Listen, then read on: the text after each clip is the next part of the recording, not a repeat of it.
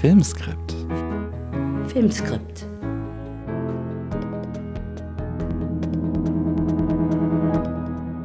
Hallo und herzlich willkommen bei Filmskript, einem Podcast über das Drehbuchschreiben. Mein Name ist Konstantin Lieb und in der heutigen Episode ist wieder Heide Schwocho bei mir. Hallo Heide. Hallo Konstantin. Wir dürfen heute außerdem einen weiteren Gast bei uns begrüßen und zwar den wunderbaren Jan Schomburg. Hallo Jan. Hallo Konstantin. Bevor wir Hallo Heide. Hallo Jan. Wir wollen heute über das Thema Figuren und Figurenentwicklung sprechen.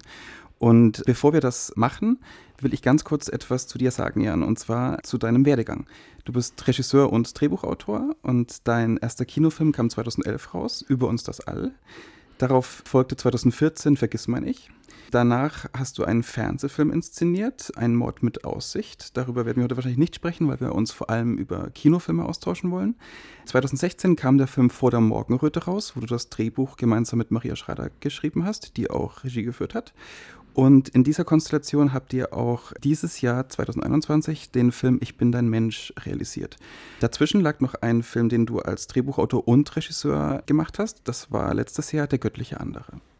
Soweit zu den Fakten. Und jetzt können wir direkt in unser Thema springen. Ja, also wir haben gemerkt schon bei der Recherche, dass Figurenentwicklung, Figurenfindung so ein komplexes Thema ist.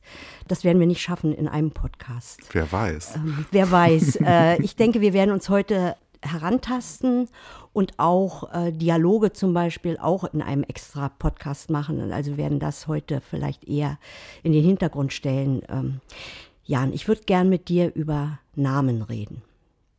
Namen, die du findest für die Filme. Also ich sag sie mal. Martha in Über uns das All, Lena, Vergiss mein Ich, Maria, der göttliche andere, Alma, ich bin ein Mensch. Ich bin dein Mensch, und, ja. Mhm. Und wenn ich so an Männernamen, die kann ich auch, ich will nicht nur Frauennamen nennen, also Paul, Nino, Tore, Roman, Gregory. Also das sind alles würde ich mal sagen, äh, alte, aber auch zeitlose Namen, die vor allem aber sehr schön klingen. Und mhm. ähm, mich würde interessieren, wie kommst du zu deinen Namen? Wann hast du sie? Hast du sie, bevor du ins Drehbuch steigst? Oder änderst du sie auch nochmal? Also erzähl uns was über die Namen.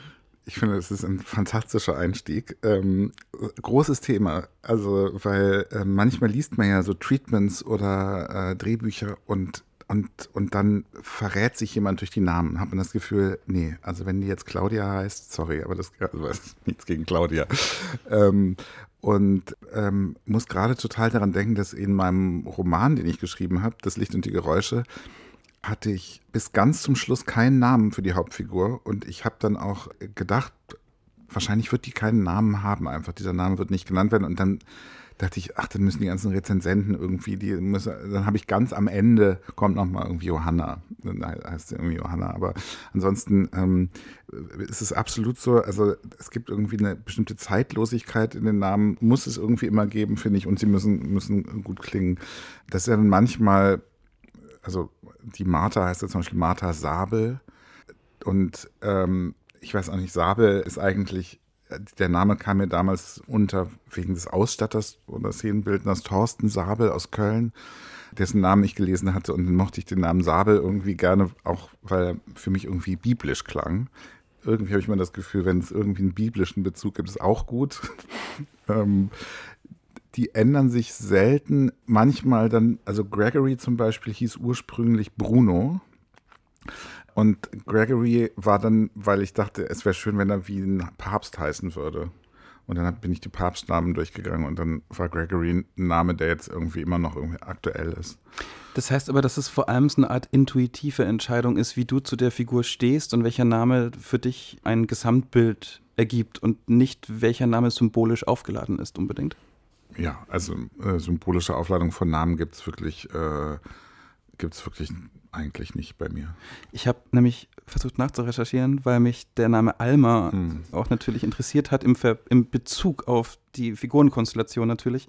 Und da kommt als erstes bei der die Fruchtbare, was ein spannender Kontext ist in dem Film von Ich bin ein Mensch. Aber, ähm Total. Also Alma ist, glaube ich, äh, von der, das, das beruht ja auf einer Kurzgeschichte von der Emma Braslawski und die Namen kommen auch von ihr. Und ich glaube, sie arbeitet, glaube ich, viel bewusster mit Namen. Aber da könnte ich jetzt keine Lorbeeren für. Mhm. Aber das heißt, es ist für dich auch wichtig, dass sie irgendwie klingen und dass du sie irgendwie auch magst, weil ich meine, man verbringt ja mhm. lange Zeit mit, ja, ja, ja. mit Figuren. Und ja. ich, bei mir Absolut. ist es auch so. Ja, ja, man, man muss irgendwie eine zärtliche, ist, man muss irgendwie eine zärtliche Beziehung dazu haben mhm. und auch zu den Namen, die sind ja immer Teil davon. Und oft hat man dann ja auch irgendwie Assoziationen mit, äh, mit Namen. Wir würden zuerst gern mit dir über Martha sprechen, mhm. über Martha Sabel aus Über uns das All. Und da nicht alle den Film kennen, sage ich mal ganz kurz etwas dazu. Also Martha ist 30 Jahre alt, Lehrerin. Man kann sagen, glücklich verheiratet, obwohl man leichte Risse auch schon sieht. Und sie will mit ihrem Mann Paul nach Marseille ziehen, da wo die Sonne scheint, wo es immer warm ist. Und er fährt schon mal vor und dann passiert etwas, was ihr Leben total aus der Bahn wirft und sie versucht alles, um dieses Leben irgendwie wieder in Ordnung zu bringen. Und nur um ein paar Beispiele zu sagen, die mir so aufgefallen sind. Also Martha erfährt, dass ihr Mann sich das Leben genommen hat und ihre Reaktion erstmal, sie bittet Paul auf der Mailbox, äh, er soll doch mal das Missverständnis aufklären. Und als sie dann Fotos von seiner Leiche sieht, zeigt sie erstmal auf der Oberfläche gar keine Erschütterung. Äh, sie sagt zu dem Polizisten ganz formal, bei den Fotos handelt es sich um meinen Mann, mhm. Paul Sabel. Sie ruft danach wieder auf dem Handy an, was machst du denn für Sachen? Und zu ihrer Freundin sagt sie, du, ich glaube, Paul hat sich das Leben genommen. Und guckt sich schon mal an, was sie zur Beerdigung trägt. Was hm. sieht man denn da an? Martha ist für mich in dem Film eine Frau, die mich ständig verblüfft, hm. weil sie sich so verhält, wie ich das überhaupt nicht erwarte. Und ähm, sie zieht mich an, sie stößt mich ab, ich könnte sie schütteln, ich könnte ihr die Füße massieren, aber das, was mich an der Figur fasziniert hat, ist wirklich, dass sie, dass sie mich immer wieder überraschen und verblüffen kann. Hm. Wie bist du zu dieser Figur gekommen? Ich würde gerne, dass wir, äh, wir können auch lange über Martha reden, weil hm. wenn sie eine Freundin wäre, würde ich, glaube ich, auch mit Freundinnen ganz lange über sie reden wollen. Hm. Also, wie ist der Weg zu Martha gelaufen bei dir? Also es ist total lustig, während du das jetzt so erzählst, ich habe auch irre lange nicht mehr mich mit dem Film beschäftigt, aber ähm, mir kommen jetzt so also Tränen in die Augen, weil auch mich diese Figur irgendwie so berührt, also uns so bewegt ähm, und ich sie auch wahnsinnig faszinierend und beeindruckend finde. Also der ganz allererste Zugang zu der ganzen Geschichte war, als ich, als ich, als ich 18, 19 war und äh, Zivildienst gemacht habe. Da wurde mir so eine Geschichte erzählt von einem Mann, der sich tatsächlich in Marseille das Leben genommen hat und wo die Frau dann nachher festgestellt hat, der hat die ganze Zeit gar nicht Medizin studiert, der hat eine Art von Doppelleben geführt. Und eigentlich, was mich ursprünglich fasziniert hat, war eher an, an der männlichen Figur, dass man diese ganze Strecke nach Marseille fährt und währenddessen, also mit dem Auto und sich dann auf dem Parkplatz des Krankenhauses das Leben nimmt und schon die ganze Zeit während dieser Autofahrt weiß, dass man das machen wird. Der hat dann schon, also den Schlauch und so, das hat er alles schon in Deutschland gekauft. Und, und, und ich dachte, was geht auf dieser Autofahrt mit einem vor? Und ähm, dass dann die weibliche Figur so in den Vordergrund gerückt ist, kam dann erst im, im Laufe des Prozesses. Und also was mich an der Figur so auch eben absolut berührt, ist, dass sie so eine private Art hat, Dinge zu machen, die irgendwie erstmal nicht dem gesellschaftlichen Ide also Ideal, wie man etwas macht, entspricht. Und ich weiß nicht, ob das wirklich jetzt so ein, nur ein gesellschaftliches Klischee ist oder vor allem auch ein filmisches Klischee. Also das hat man ja in tausend Filmen schon gesehen. Wie geht man damit um, wenn man eine schreckliche Nachricht mhm. bekommt? So, das, ähm, und dann hat es natürlich, es ist ja immer so eine Wechselwirkung auch, dass man denkt, man möchte gerne etwas zeigen, eine Figur bei etwas zeigen, wo man plötzlich ja nicht etwas sieht, was man schon gesehen hat, sondern plötzlich eben überrascht wird und dadurch auch in einer anderen emotionalen Bindung dazu steht. Und ich, mir kommt so vor, wenn Figuren sich so auf eine Weise verhalten, die auf der einen Seite nachvollziehbar ist, auf der anderen Seite aber nicht dem entspricht, was eigentlich die Situation erfordert, gibt es manchmal was, was einen dann einfach besonders anzieht oder an diese Figur bindet. Also ich finde es wahnsinnig faszinierend. Ähm, diese Figur fasziniert mich auch zutiefst. Was ich daran extrem spannend finde, neben den Sachen, die du gerade wirklich sehr schön auf den Punkt gebracht hast, ist, dass die Figur in ihrem Verhalten im Prinzip das widerspiegelt, was ihr widerfährt. Ihr wurde der Boden unter den Füßen weggenommen und auf einmal verhält sie sich in allen Situationen, wo wir glauben, wir wissen, wie wir uns zu verhalten haben, wie wir zu antworten haben, anders. Hm. Weil es ist eben alles anders. Hm. Also sie geht, sie fragt, ob sie ähm, die Leiche ihres Mannes zuschauen kann, während sie gewaschen wird. Das ist etwas, was man in der Realität vielleicht sogar dieses Bedürfnis hat, aber man fragt das nicht, man macht hm. das nicht. Das hat seine eigene, seinen eigenen Ablauf, das hat seine, seine Regeln, vielleicht auch gesellschaftlich nur vorgegeben und gar nicht wirklich per Gesetz. Aber hm. es gibt sozusagen so eine Art Verhaltenskodex hm. und sie macht alles anders. Hm. Und dadurch definiert sie sowohl sich als Figur für uns als Zuschauer, aber auf dieser Reise beschreibt sie natürlich dadurch auch ihren Bezug zu ihrem verstorbenen Mann. Mhm. Und dadurch haben wir im Prinzip zwei Figuren, die in einer, indem wir eine sehen, langsam vor unseren Augen aufblühen und leben. Mhm. mhm. Ich, ich würde bei Martha noch mal bleiben. Wie machst du das, Jan? Schreibst du eine Geschichte und findest Situationen und überlegst dann, wie deine Hauptfiguren agieren? Oder hast du ein Psychogramm im Kopf und überlegst dir erstmal, wie ist diese Frau, wir können auch über Paul reden, aber wie ist diese Frau, wie würde die reagieren? Ich schließe später noch eine andere Frage an, aber die lasse ich hm. Also man muss auch sagen, dass die Figur wahnsinnig auch in der Anlage geprägt ist von Sandra Höller, die die, mhm. die, die spielt. Und ähm, auch die Art und Weise, wie ich sie sehe, hat sehr viel mit Sandra zu tun. Also ich hatte es ganz ursprünglich also ganz, ganz früh hatte ich eine andere Schauspielerin im, im Sinn. Und dann bin ich auf einer wirklich auch für mich total emotional aufgeladenen Silvesterparty, bin ich Sandra Hüller zum ersten Mal begegnet und ich hatte sie damals in Requiem gesehen und war total fasziniert davon. Und dann habe ich sie da getroffen und sie war so äh, irgendwie ich war so fasziniert auch von ihr, weil ich sie so lustig und so, also ich muss ja jetzt das hässliche Wort sexy benutzen, aber sie hatte irgendwie eine Attraktion, mhm. die was total Spezielles hat bei ihr.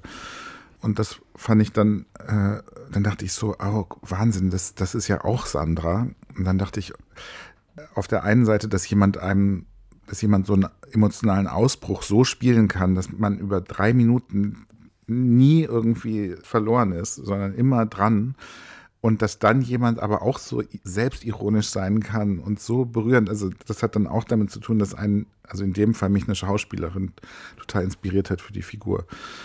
Das heißt, es war schon eine Symbiose von Schauspielerin und Figur. Absolut, in dem Fall total. Also total. Ja, ja, ja. Mhm. Und zum Beispiel gibt es da ja dann auch so ein paar Szenen, die eigentlich so selbstreferenzielle Filmszenen sind. Also das erste Mal, als Georg Friedrich dann zu Besuch kommt, ist es ja so, dass er einen William Blumenstrauß gegeben hat, das Papier aber noch drum gelassen und sie sagt, ah, ist nicht schlimm, machen wir gleich nochmal und sie macht die Tür wieder zu und dann wiederholen sie die Szene. Und einmal sagt sie auch, äh, ja, ich, ich kann ja irgendwie, ich bin eigentlich sehr emotional, ich kann ausrasten. Und dann spielt sie ihm Ausraster vor. Und das hätte ich mich, glaube ich, mit keiner anderen Schauspielerin getraut, so also na, keine ist übertrieben, also da gibt es wahrscheinlich schon auch andere, aber bei Sandra ist halt der Übergang von einer Emotion in die andere so fließend, dass man einfach keine, man kommt da irgendwie nicht dazwischen. Und deswegen ist es einfach, dachte ich so, ich möchte dabei zusehen, wie sie sich von einem Zustand entwickelt, der irgendwie neutral ist oder, oder scherzhaft zu was total ernst, einem ernsthaften Ausbruch. Und das, also das bis heute auch gucke ich mir es immer wieder gerne an, bin fasziniert davon. Was auch die Zusammenarbeit mit Sandra total geprägt hat, wir lernen, haben immer in, der, in Fachen Drehbuchseminaren, so die ich hatte, haben wir immer gelernt, wir müssen da so irgendwie Psychogramme über die Figuren schreiben und irgendwelche Lebensläufe und so. Und ich habe mich damit immer irre gequält. Aber ich dachte, na gut, das muss man halt so machen. Und mit Sandra war es ganz schnell so, dass klar war, uns interessiert nur das, was geschrieben ist. Wir müssen irgendwie nicht darüber reden. Und Sandra braucht auch nicht irgendwie dann so, wie war das Verhältnis zur Mutter, solange das keine Rolle spielt, solange eine Szene irgendwie klar geschrieben ist, was da passiert, so ist es alles in der Szene drin. Und deswegen, also ich habe dann meistens natürlich, hier gibt es ja auch so ein paar dramaturgische Setzungen, die dann klar sind und innerhalb dessen muss ich dann ja die Figur irgendwie bewegen und was ich dann irgendwie beim Schreiben total mag, ist, wenn es eine eigene Situation gibt, die emotional komplett klar ist und aufgeladen ist. Und wenn man dann irgendwie gucken kann, was, was macht denn die Figur da drin? So. Hm. Eins vielleicht äh, möchte ich dazu sagen, es ist aber trotzdem psychologisch ja sehr geschickt gesetzt. Ne?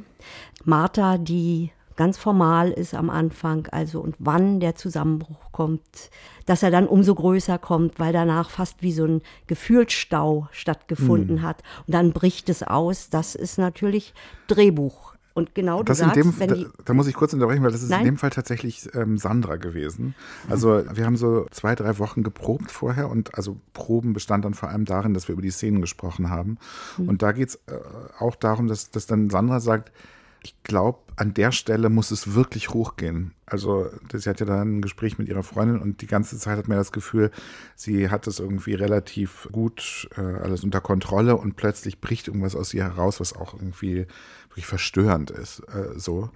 Und ich glaube, ich hätte das nicht instinktiv so hoch inszeniert zum Beispiel oder auch nicht so hoch geschrieben. Und da hat Sandra gesagt, man muss an irgendeiner Stelle muss man verstehen, wie viel das für sie bedeutet. Und das muss auch dann im Spiel deutlich werden. Äh, also es sind dann ja immer so Wechselwirkungen von vielen Sachen. Ich weiß nicht, wie ihr damit umgeht. Also ich versuche dann meistens, und das ist natürlich idiotisch, weil es, weil es irgendwie keine richtige Technik ist, aber ich versuche immer den Figuren zuzugucken, was sie machen wollen. Also ein idiotischer äh, Satz. Also. Guckst du zu oder kriegst du rein, wenn du schreibst? Also zugucken. Also ähm, der, der ideale Zustand ist für mich sozusagen, wenn ich das Gefühl habe, ich denke mir nichts mehr aus, sondern mir wird etwas erzählt. Mhm. Ich, ich, ich gucke denen zu und manchmal versuche ich mich, also wenn ich mit einer Szene nicht weiterkomme, lege ich mich meistens ins Bett, dann schlafe ich entweder ein oder ich sehe, also ich versuche mir die Räume anzugucken, in denen das passiert und ich versuche dann die Leute zu sehen bei dem, was sie da tun. Wie ist das bei euch? Naja, ich krieche rein und das ist, hm. äh, ziemlich ungesund, weil ich muss das irgendwie für mich erspüren und wenn meine Figur irgendwie am Abgrund ist, bin ich beim Schreiben auch am Abgrund. Ich kann es dann wieder abbauen, aber dadurch habe ich auch oft diese Verspannung in den Schultern, okay. weil ich, ich, ja. ich, nicht äh, schlauer bin als die Figur. Also ich kann dieses, dieses Beobachten fällt mir schwerer, als wenn ich jetzt das hm. erfühle, was die erfühlt. Hm. Und das geht mir aber nicht bei jeder Figur so. Also das wäre ja, dann, dann wäre ich schon tot. Aber das äh, ist sehr oft so. Und wenn es sehr emotional ist, dann versuche ich einfach auch von mir, wann breche ich zusammen, äh, ja, hole das sehr stark klar. aus mir selbst. Nee, das hole ich auch so. Also ich, ich versuche auch sozusagen selber eine Emotion dazu zu entwickeln. Und ich finde, das sind ja die lustigsten, dialektischsten Zustände, wenn man anfängt zu weinen, während man schreibt. Mhm weil man sich so mit einer äh, Figur identifiziert. Und gleichzeitig weiß man aber auch, dass das Weinen ein sehr gutes Zeichen ist. Deswegen ist man gleichzeitig ja. euphorisiert auch. Und, und das ist mhm. irgendwie ein seltsamer Cocktail, oder? Ja, absolut. Also ich tendiere auch dazu, dass ich in die Figur reingehe und daraus versuche, die Perspektive zu erspüren und das dann daraus zu entwickeln. Ich würde aber sagen, dass es dann irgendwann einen Bruch gibt und ich das dann nicht mehr mache und dann eher zuschaue. Also ich würde sagen, die erste ja. Drehbuchfassung, gerade wenn ich nicht aus einem Prozess des, ich schreibe ein Treatment und dann ein Bildertreatment und dann erst eine Drehbuchfassung, sondern wenn ich direkt eine erste Drehbuchfassung schreibe, für mich erstmal, dann bin ich ganz stark in der Figur. Mhm. Ähm, und da muss ich einmal durchlaufen sozusagen. Ja. Und wenn ich dann ja. überarbeite, dann bin ich außerhalb und schaue zu und korrigiere. Ich hm. glaube, das ja. ist so ein Aber es gibt noch eine Sache vielleicht, die, die ich total entscheidend finde bei eigentlich allem und vor allem bei solchen Szenen, die sozusagen emotional sehr stark aufgeladen sind. Maria äh, benutzt immer das schöne Wort spezifisch. Also sie sagt immer, es muss spezifisch sein. Und in dem Moment, wo die Dinge spezifisch werden, werden sie lebendig, äh, verlassen sie irgendwie das Klischee und so weiter. Und das ist ja zum Beispiel auch so, also dass plötzlich das Telefon, die Mailbox spielt eine große Rolle bei über uns das All. Ne?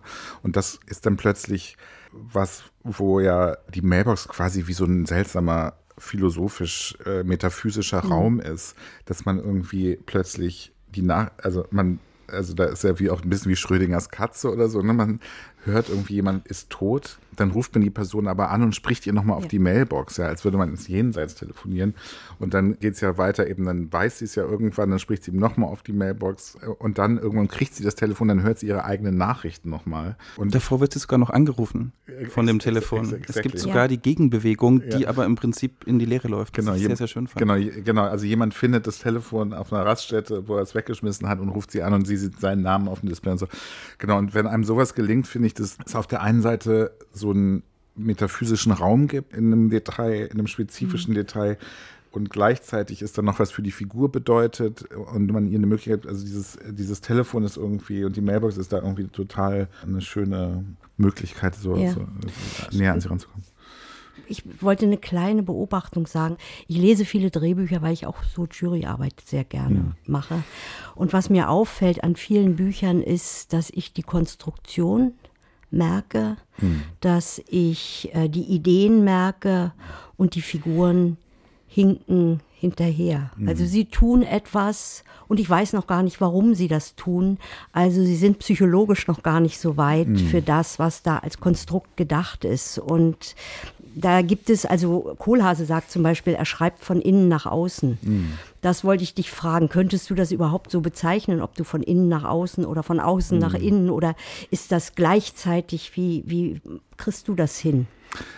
Also es ist äh, natürlich immer so eine Wechselwirkung, weil mhm. in gewisser Hinsicht bin ich natürlich dann ganz oft an philosophischen Setzungen oder Themenkomplexen interessiert. Und auch wenn ich mich jetzt neulich mit Christian Schwoche lange auf dem Podium darüber unterhalten habe, dass ich das Gefühl habe, er will eher einen Punkt machen, so habe ich das ausgedrückt, während bei mir ich immer das Gefühl habe, es bleibt irgendwie vager, es ist eher ein Semikolon am Ende oder drei Punkte drei oder so. Mhm. ja. Habe ich irgendwie ähm, gibt es irgendwie dann ganz viele Begrenzungen für mich, wo ich denke, nee, ich will diese Figur, aber ich will, das will ich jetzt nicht erzählen oder mhm. das will ich sie nicht machen lassen. Also auch bei Über uns das All gibt es ja irgendwie harte dramaturgische Setzungen. Ne? Also da irgendwie in der Mitte quasi ähm, man kurz die Hauptfigur wechselt, dann wieder über die neue Hauptfigur zu der alten Hauptfigur kommt und durch dessen Augen guckt und dann dieser Mann quasi ausgetauscht wird. Also das sind ja alles irgendwie ganz schön auch so Kröten, die man auch erstmal schlucken muss. So. Und deswegen gibt es dann immer ja, ziemlich große Setzungen von außen. Also da gibt es dann so, und dann merkt man aber manchmal natürlich auch beim Schreiben, da, da will eine Figur was anderes machen oder so. Also, aber ich habe eigentlich eher das Gefühl, dass von der Idee her ich eher von außen komme. Du hast vorhin schon Drehbuchseminare aus der Universität angesprochen. Ich weiß nicht, wie du sozusagen damals zu diesen Seminaren und zu den Lehren, die dort praktiziert werden, standest und wie du heute dazu stehst. Es gibt ja eine irrwitzige Fülle an Drehbuchbüchern, an auch Figurenbüchern, also aus Konzepten, wie man Figuren entwickelt, wie man von einem Klischee zu einer tiefgründigen Figur etc. kommt. Wir werden vielleicht irgendwann mal heute im Lauf immer wieder in so kleinen Zeitnotizen das mit erwähnen. Bei uns ist es, glaube ich, immer eher so, dass wir gerne aus der Erfahrung heraussprechen, eher aus dem Gefühl auch mhm. und nicht so theoretisch sind. Was du vorhin aber über Sandra Hüller und die Zusammenarbeit bei der Entwicklung der Figur der Martha gesprochen hast, das klang für mich wie eine These, die ich ganz interessant fand, die vielleicht gegen diese Drehbuchseminare auch steht. Und zwar, dass es den Fall geben kann, dass eine Figur dann vielschichtig wird, wenn wir nicht zu viel über diese Figur wissen, sondern eben auch Lücken in der Figur haben. Hm. Ja. Es wäre jetzt mal eine These in den Raum gestellt. Also es kommt halt immer darauf an, wie es gemacht ist. Ne? Also je länger man schreibt, habe ich das Gefühl, desto mehr merkt man, das Was ist gar nicht am Ende so entscheidend. Es geht sozusagen viel um das Wie. Und, und ich meine, wenn jemand das gut ausfüllen kann, diese klassische Art von Dramaturgie, und dann geht's halt. Aber es geht halt auch ganz oft nicht. Aber äh, auch wenn jemand noch nie ein Drehbuch geschrieben hat, geht es auch ganz oft nicht. Also, äh, mhm. Ich glaube, auch beides ist möglich. Und ich merke das jetzt auch bei der Arbeit an der Serie.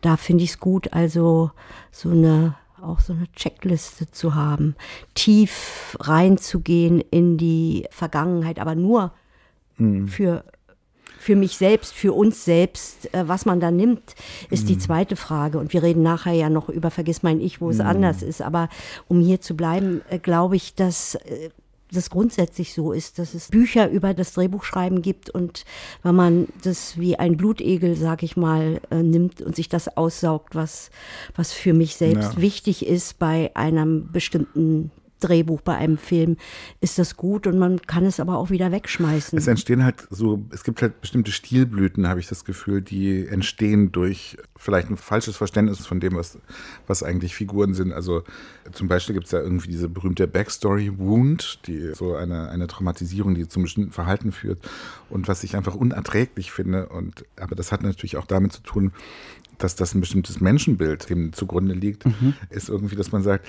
da gibt es sozusagen ein Ereignis irgendwo in der Vergangenheit, und dann gibt es, das hat eine monokausale Wirkung und deswegen tut die Figur das jetzt. Und das ist natürlich einfach so ein einfach idiotisches und wahnsinnig begrenztes Menschenbild, wie überhaupt, also die ganze binäre Idee von Dramaturgie, dass sozusagen es dann so zwei Dinge gibt im Leben, also ne, dieses äh, Need- und Want-Modell und so.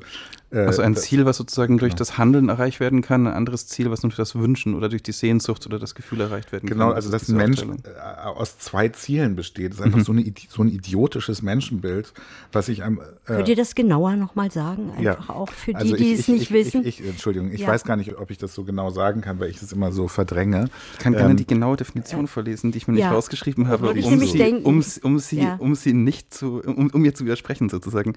Das ist sozusagen, man nennt es die klassische Doppelstruktur zwischen Want und Need in der Literatur. Ich zitiere aus dem Lexikon der Filmbegriffe, ja, das immer ein nicht? herrlicher also, äh, Anläufer mhm. ist, online zu finden.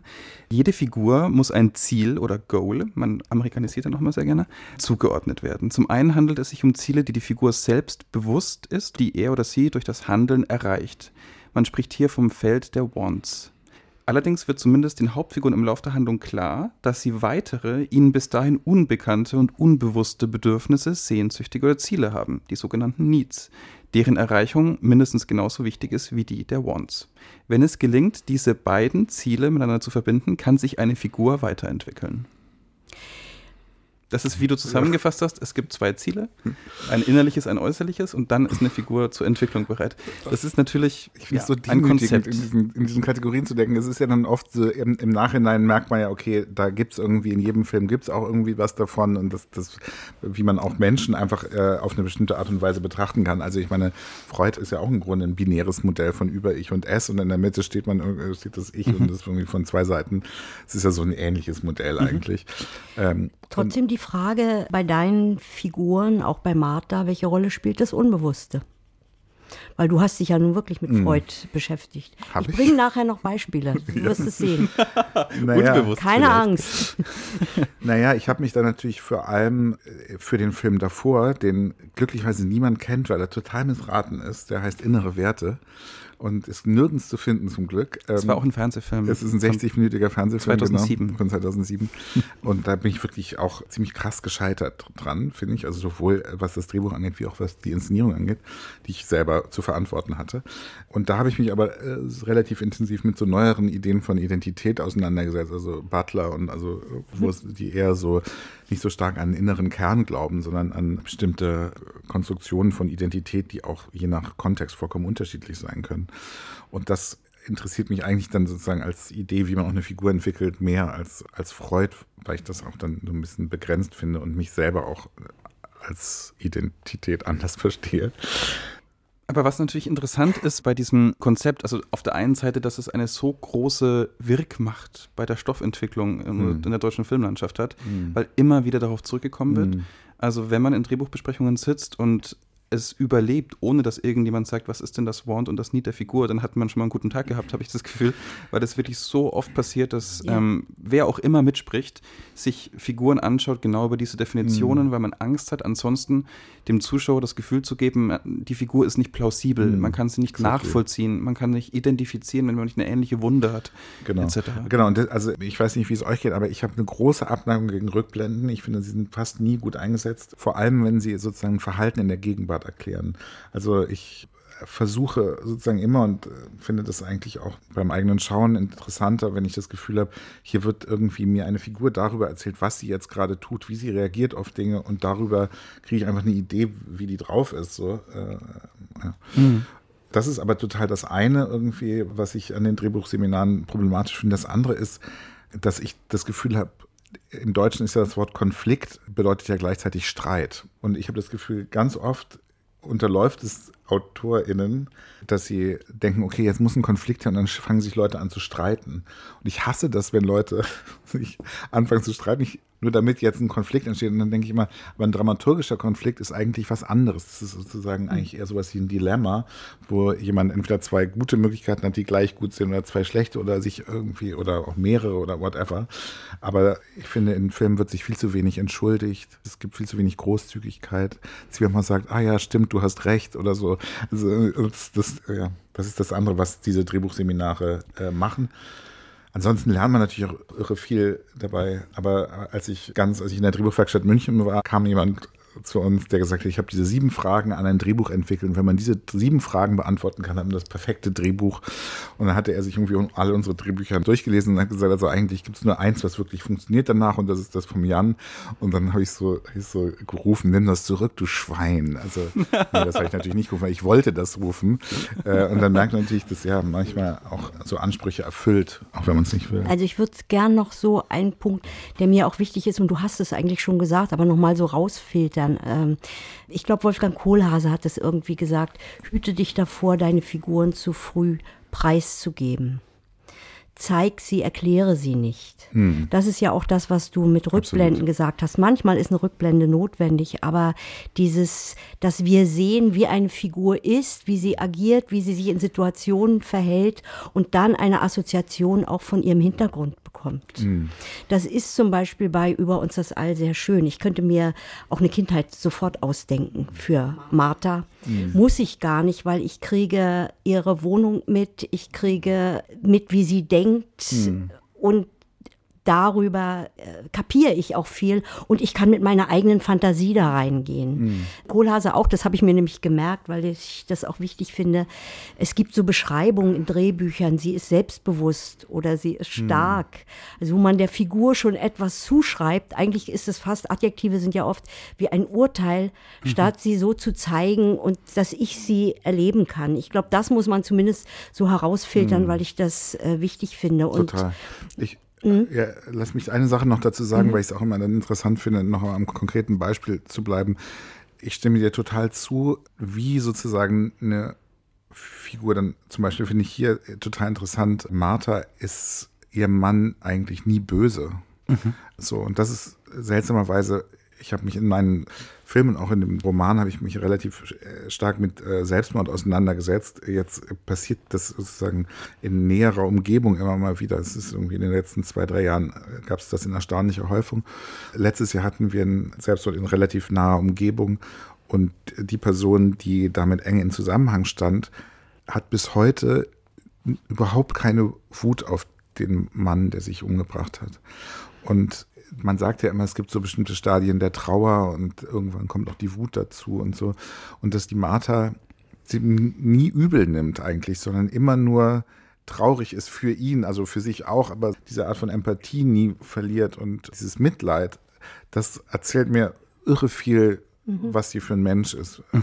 Und bei Nino, also der Mann, der sozusagen der Ersatz ist für Paul, diese Szene mit dem Hemd, zieh dein Hemd aus, da kommt auf einmal etwas raus, was vielleicht auf Paul gemünzt ist. Auch das. Genau. Ne? So eine Dialektik, die da. Mhm. Also, eine Rolle äh, spielt. ich habe ja dann auch immer, oder ich bemühe mich auf jeden Fall, ich habe ganz oft auch ideologische Gedanken über Figuren. Also was für ein Bild möchte ich auch zeigen von Menschen, wie sie miteinander agieren.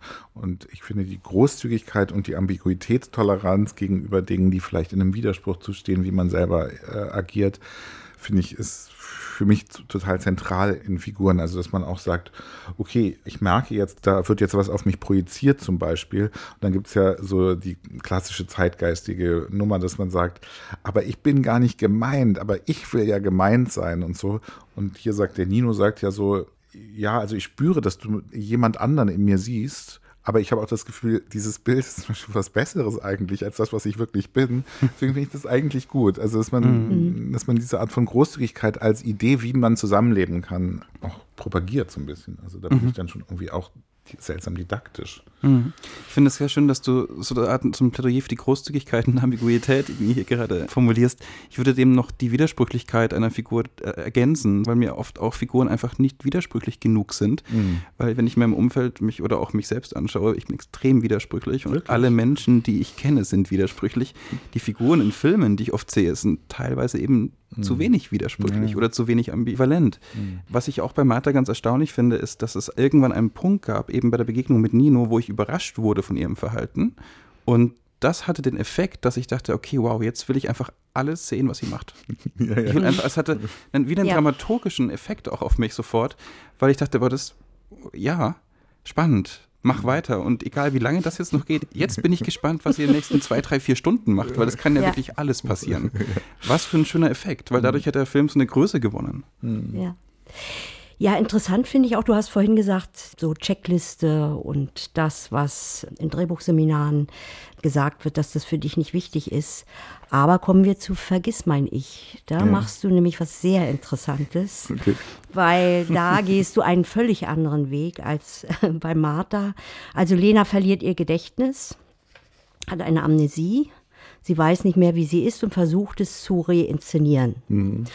Und du spielst eigentlich mit den Elementen, die wir jetzt nicht benannt haben, wie Äußeres, alles, was dazukommt, was man, mhm. was Charaktereigenschaften sind mhm. einer Persönlichkeit, indem du bestimmte Eigenschaften, also sie, es ist ja eine offene Recherche eines Menschen, einer Frau auf der Suche nach sich selbst. Mhm. So. Und jetzt spielst du eigentlich fast mit diesen Drehbuchelementen oder mhm. mit den Elementen einer, einer Persönlichkeit, indem sie das selbst recherchiert und Natürlich stellst es dann auch wieder in Frage, bringst es äh, durcheinander, aber das ist, finde ich, sehr interessant, weil das würde man eigentlich für jedes Drehbuchseminar könnte man diesen Film zeigen, um auch mit diesen Elementen zu spielen. Mhm auch indem man sie in Frage stellt. Um das fand ich sehr interessant. Das war für mich, ich dachte, jetzt ist ja ein Film, der hat ja mit unserem Thema zu tun.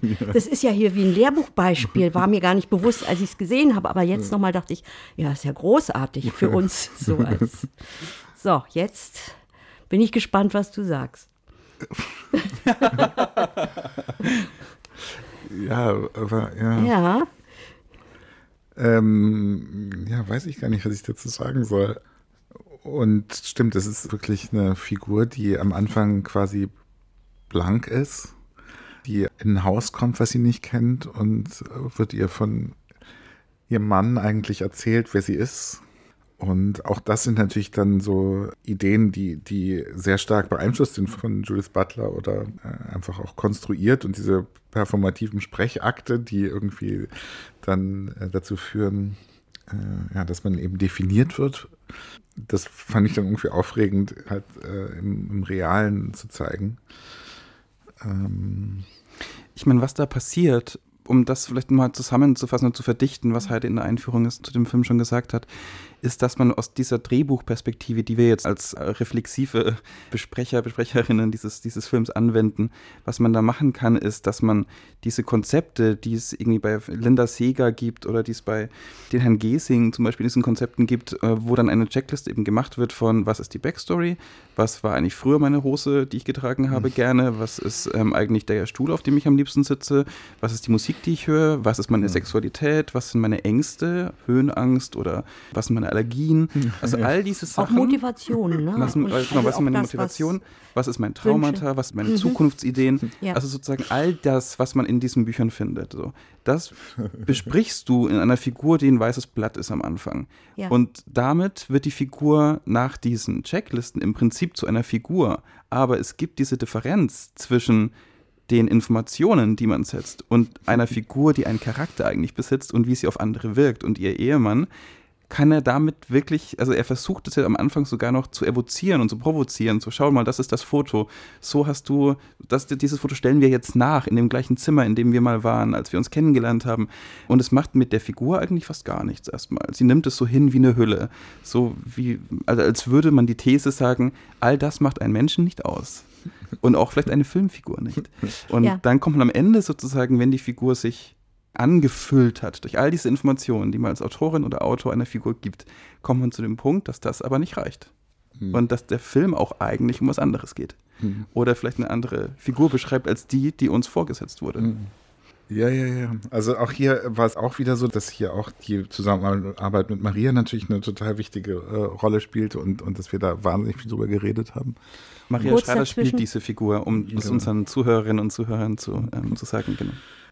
Ja, also äh, im Grunde hat der Film natürlich auch wirklich viel dann ähm, zu tun, zum Beispiel mit Ich bin dein Mensch. Das ist eine Weiterentwicklung dieses Themas, weil der Film macht ja dann auch was, was vielleicht irritierend ist. Also lange Zeit so hat man das Gefühl, es gibt irgendwie dieses, dieses Bild, was ihre Umwelt auf die Hauptfigur projiziert. Und dann gibt es irgendwie etwas, was man vielleicht ich nennen könnte. Also die, die Hauptfigur erfährt von all diesen Dingen und betrachtet eigentlich verwundert, wer sie war. Und dann fragt man sich natürlich auch, aber wer ist denn das, der verwundert ist? Also wer ist es denn so? Also sie hat eine retrograde Amnesie, das ist auch irgendwie einigermaßen äh, medizinisch, äh, da gibt es irgendwie auch zwei, drei reale Fälle, die das dann haben so. Und dann hat man das Gefühl, okay, gibt es eigentlich eine Freiheitsbewegung hin zu, ich emanzipiere mich von dieser Figur, die ich sein soll eigentlich in meiner Umwelt. Und irgendwann wird sie aber dann tatsächlich zu der Figur, die auf sie projiziert wird. Und das ist aber dann am Ende eben für den Ehemann das Allerirritierendste, dass er merkt, die ist wirklich so, aber gleichzeitig kann er nicht davon loslassen, von der Idee, dass sie das halt nur spielt. Und dann geht es natürlich immer um die Frage, was ist denn jetzt nochmal die, der Unterschied zwischen etwas zu sein und etwas darzustellen? Und ist auch die Frage, welche Möglichkeiten stecken in mir, ne? Ja, ja, absolut. Ein Spiel damit, absolut. was. Und dann sagt Zizek ja, es gibt immer eine Lücke zwischen dem Begehren und dem, was man hat. Und nur die Liebe kann sie füllen. Dem entgegen würde ich ganz kurz gerne was entgegensetzen. Und zwar ein Zitat aus, äh, von Fritz Lang aus Dr. Mabuse. Es gibt keine Liebe, es gibt nur Begehren. ja, ja, okay. Den Willen zur Macht. Ähm, aber das ist nur, um auf ja. Zizek sozusagen ja. eine kurzen Vorläufe noch zu setzen. Ja, und die Antwort bei Vergiss mein Ich ist letztlich am Schluss auch Sexualität. Ja. Also da wollte ich fragen, weil wir vorhin schon über Freud gesprochen haben, man merkt, dass du dich mit Psychoanalyse beschäftigt hast und dass Sexualität eine große Rolle äh, spielt. Also eine Szene, Martha fragt Paul, wie ist es eigentlich, einen Schwanz zu haben? Ähm, nicht neidisch werden, sagt er. Also Freud lässt grüßen. Äh, so, was würdest du zu dem Schwanz sagen? Freut mich, ihre Bekanntschaft zu machen. Und aber was, was mir noch stärker aufgefallen ist bei Lena, die mit Roman ins Bett geht, ein Mann, den sie so gut wie nicht kennt. Mhm und dann seinen Schwanz nimmt und damit spielt, als äh, wäre es ein Kind und sie wäre ein Kind mhm. und also du schmeißt sozusagen den ganzen moralischen Ballast beiseite und mhm. gibst der Sexualität einen, ähm, ich sag mal, wie soll ich sagen, eine kindlich unschuldige Ebene, mhm. was mir im Übrigen sehr gut gefallen hat. Ja, also äh, Sexszenen sind ja wie alle Szenen, sie sind dann gut, wenn sie irgendwie noch was anderes erzählen. Und äh, hier gibt es ja dann irgendwie tatsächlich eine relativ explizite Sexszene in Vergiss mein Ich.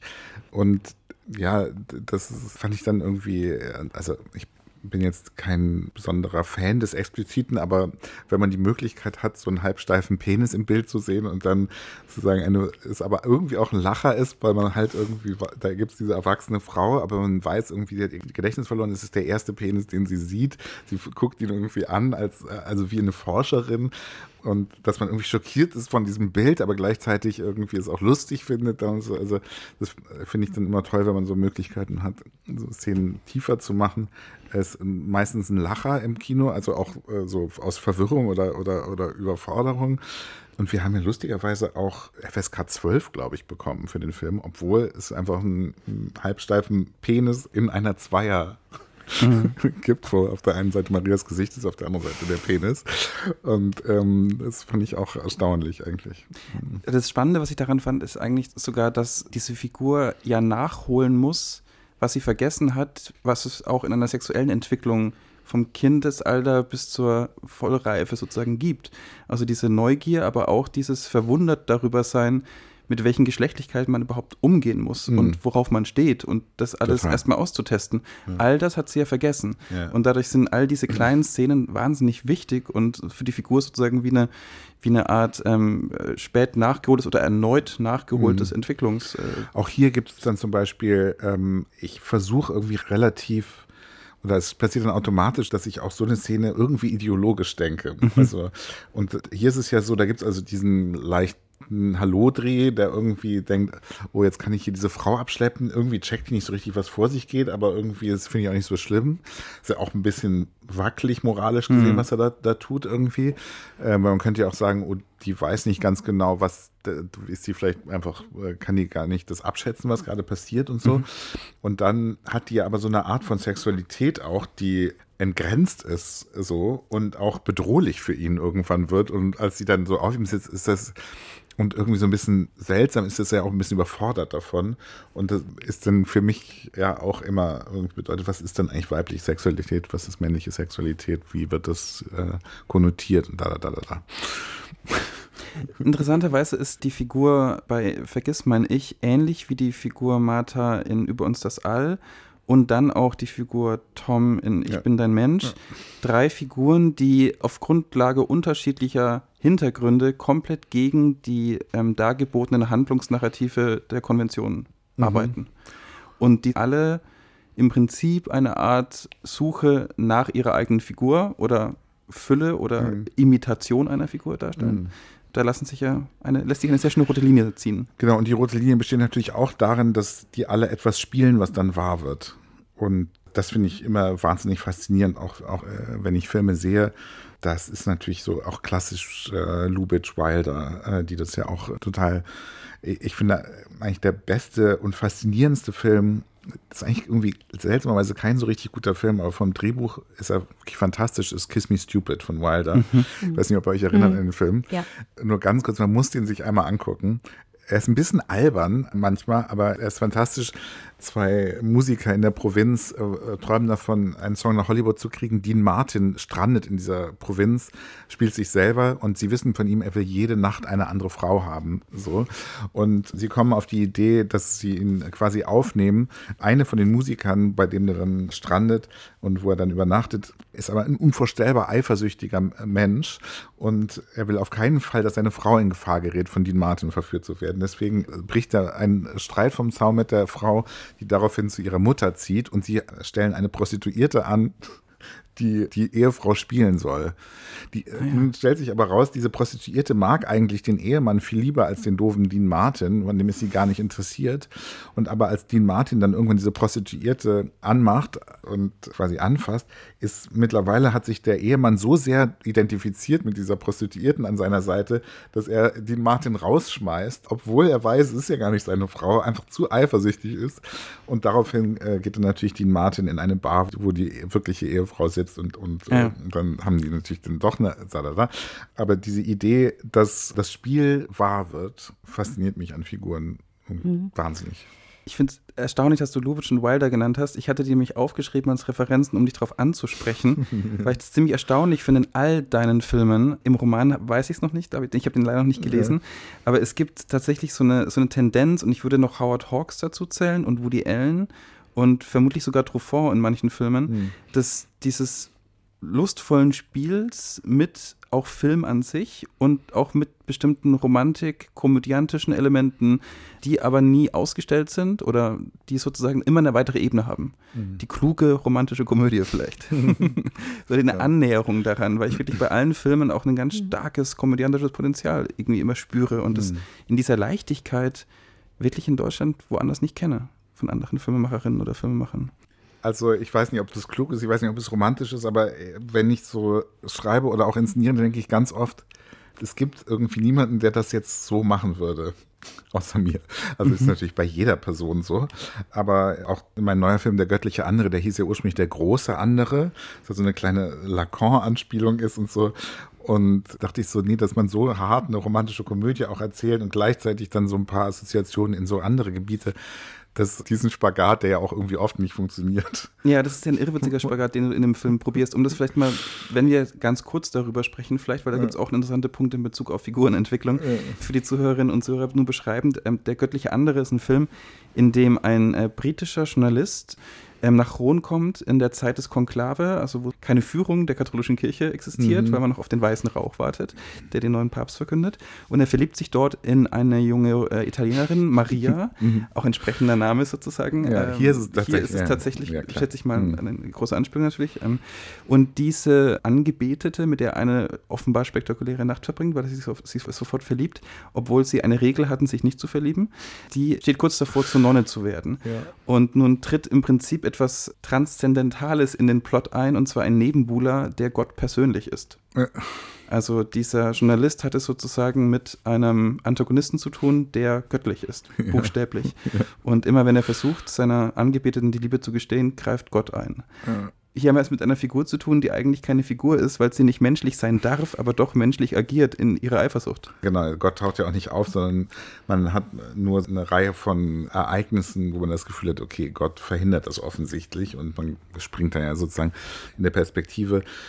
Also ich mag den Film eigentlich sehr gerne und gleichzeitig ist natürlich die Setzung der romantischen Komödie hier zum Beispiel eine, die, die irgendwie bestimmte Parameter erfüllen muss und in denen man sich irgendwie bewegen muss, was ich für eine Figurenentwicklung wahnsinnig hart finde. Also, mhm. weil auf der einen Seite will man irgendwie lebendige Figuren haben, auf der anderen Seite müssen sie aber auch ganz eng in einem dramaturgischen Korsett stecken.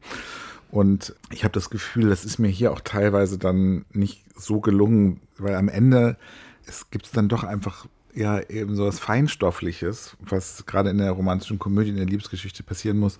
Und es ist passiert ja auch, aber man spürt auch, finde ich, wie ich mit diesem Genre kämpfe und wie ich mich daran abarbeite und so. Ja, das ist interessant, dass du das sagst, weil ich schon denke, du bedienst im Prinzip all das, was das Genre dir vorgibt, im Versuch, das wirklich gut zu machen, versuchst es zu hinterfragen und zu ironisieren ja. und kommst dann aber nicht mehr dazu, dass es dann ein Ganzes entsteht. Ja. Ich habe den wahnsinnig gerne angeschaut, den Film. Ja.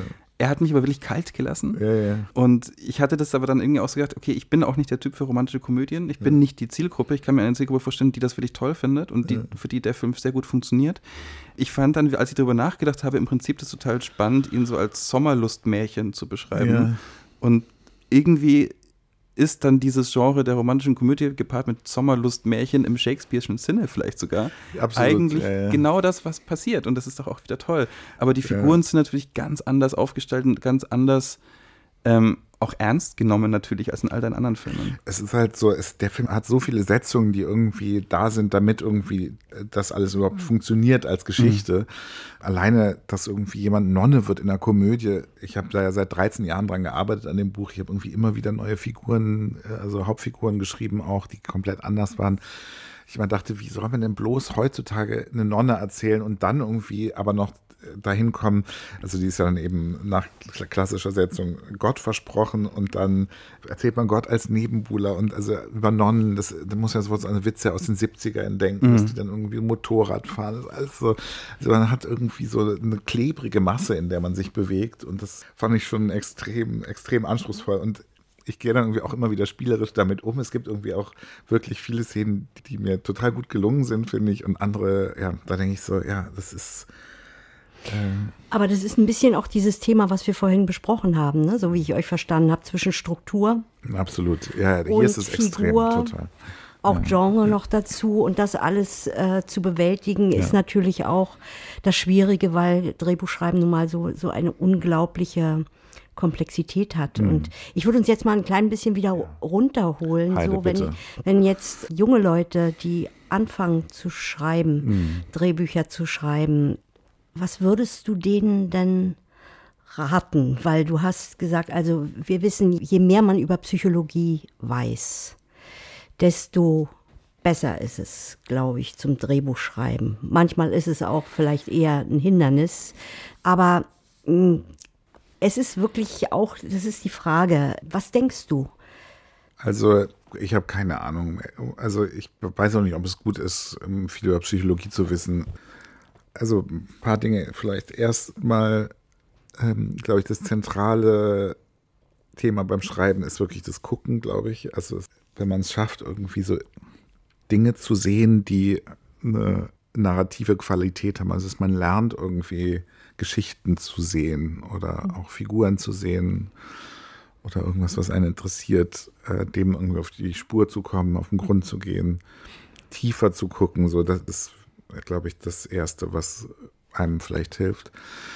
Ich hoffe so ein bisschen, dass es wir uns auch auf einem Weg zu einer anderen Art des Erzählens befinden, vielleicht. Also ich habe das Gefühl, dass die Idee des Individuums und wie sie im Westen äh, bespielt wird, einfach unseren Planeten zerstört und dass auch das filmische Erzählen da seinen Beitrag zu leistet.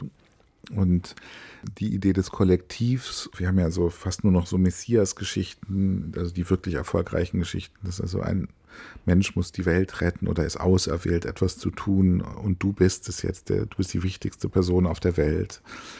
Und ich habe das Gefühl, das ist was, was irgendwie keine große Zukunft hat. Und auch wenn man jetzt so sich Filme wie Titan oder so anguckt, dann hofft man ja, dass vielleicht es eine andere Art des Erzählens nochmal geben kann, als die, die wir jetzt so auch lernen und auch eine andere Art Figuren zu betrachten. Ähm. Du hast im Vorgespräch mir gesagt, dass dich mittlerweile das ein bisschen langweilt, wenn Figuren so klar eingeführt werden am Anfang, dass man sofort eine Setzung hat und man kann eine Figur lesen, sondern du suchst im Prinzip nach einer filmischen Entsprechung eine Figur aus einer Fläche heraus zu erzählen oder mhm. zu heben, wie es vielleicht im Theater oder der Oper sogar funktioniert. Ja, also zumindest in Deutschland ist es ja so, dass die Ausdrucksformen oder Erzählformen im Theater erheblich diverser sind und meistens, was das Erzählen angeht, vom Theater mehr inspiriert bin als vom Film, weil das filmische Erzählen im überwiegenden Teil doch sehr schematisch ist, so, und man kann jetzt sagen, klar, das ganze Regietheater hat vielleicht auch eine Art von Schematik, aber da gibt es immer wieder so Beispiele, wo man denkt, ah, okay, so könnte man auch erzählen. Und wir haben in Hamburg lange mit einem jungen Theaterregisseur äh, zusammen Henry Hüster, fantastischer Regisseur, der ganz oft auf eine Art und Weise inszeniert, dass da so Flächen sind. Also es gibt irgendwie Leute, die sprechen Texte und ganz plötzlich, wie unmerklich, entwickeln sich daraus so Figuren, die tauchen dann so plötzlich auf. Da merkt man so, aha, das ist jetzt der Vater, von dem hier die ganze Zeit gesprochen wird. Das ist wohl die Geliebte. Dann wechseln die Schauspieler, aber auch die Figuren, verschwinden die wieder. Und ähm, ich träume schon relativ lange davon, so eine Art von Erzählen im Film auch zu etablieren. Und gleichzeitig ist mir ja auch das saftige Erzählen irgendwie nah. Also ich meine das jetzt nicht als, ein, als eine Bewegung, die hauptsächlich über Negation kommt, sondern so die neue Räume eröffnet, auch was Komik angeht. Also zum Beispiel gibt es ja im Theater oft das Wechseln von Realitätsebenen durch die Art, wie die SchauspielerInnen spielen. Also da wird dann irgendwie meinetwegen Commedia dell'arte gespielt, dann wird aber auch kompletter Realismus gespielt, die Reflexion auf Commedia dell'arte, also ist so. Und ich träume irgendwie davon, dass man, dass man da so neue Räume in der Art, wie man erzählt, also auch vor allem Figuren erzählt, öffnet.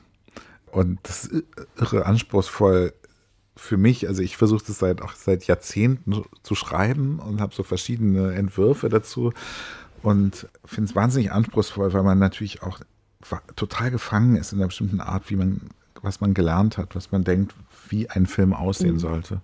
Ich komme jetzt noch mal zu einer ganz realen Figur. Please. Und zu einem Film, muss ich sagen, ich liebe den sehr, Vor der Morgenröte. Mhm. Und das ist ja nun eine Figur oder eine Person, muss man sagen, die sehr bekannt ist, mhm. weltbekannt. Und ihr habt garantiert eine Fülle an Material gelesen. Also es gibt seine Werke, es gibt Biografien, es gibt eine Autobiografie. Ähm, ich muss sagen, mich hat dieser Film auch so, ich habe mich mit Stefan Zweig auch sehr beschäftigt. Mhm. Insofern war ich da auch sehr neugierig, wie ihr das macht. Da würde mich sehr interessieren, wie ihr diese Geschichte geformt habt und vor allen Dingen diese Figur, weil jede reale Figur wird ja trotzdem fiktiv. Mhm. Also man will ja nicht eins zu eins eine Figur ähm, mhm. widerspiegeln, sondern wie, wie ist euch das gelungen, da zu sagen, wir suchen uns eine Essenz, dass es nicht dieses kein Biopic ist, sage ich mal. Also hier ist ja so erstmal der allererste Ansatz dazu äh, war, als wir dann angefangen haben, so ein bisschen zu lesen. Also da gibt es halt so ein paar Sachen, die uns erstmal so interessiert haben, die vielleicht gar nicht so viel mit einer Figur zu tun haben. Also äh, mit eines der, einer der ersten Texte, die wir gelesen haben, war die Rede von äh, Emil Ludwig auf dem Penn-Kongress 1936. Und das ist irgendwie eine total krasse Rede, die, die dauert ungefähr zehn Minuten. Und es ist eine wahnsinnig, äh, wie wir heute sagen würden, heute trifft sie total den Zeitgeist. Also sie ist sehr, sehr kritisch äh, natürlich dem Faschismus gegenüber der Rolle des Schriftstellers. Sie wird irgendwie äh, pathetisch irgendwann. Der Pathos geht bis mit ihm durch. So, es hat auch was unangenehm Selbstverliebtes irgendwann. Also es ist so eine seltsame Melange.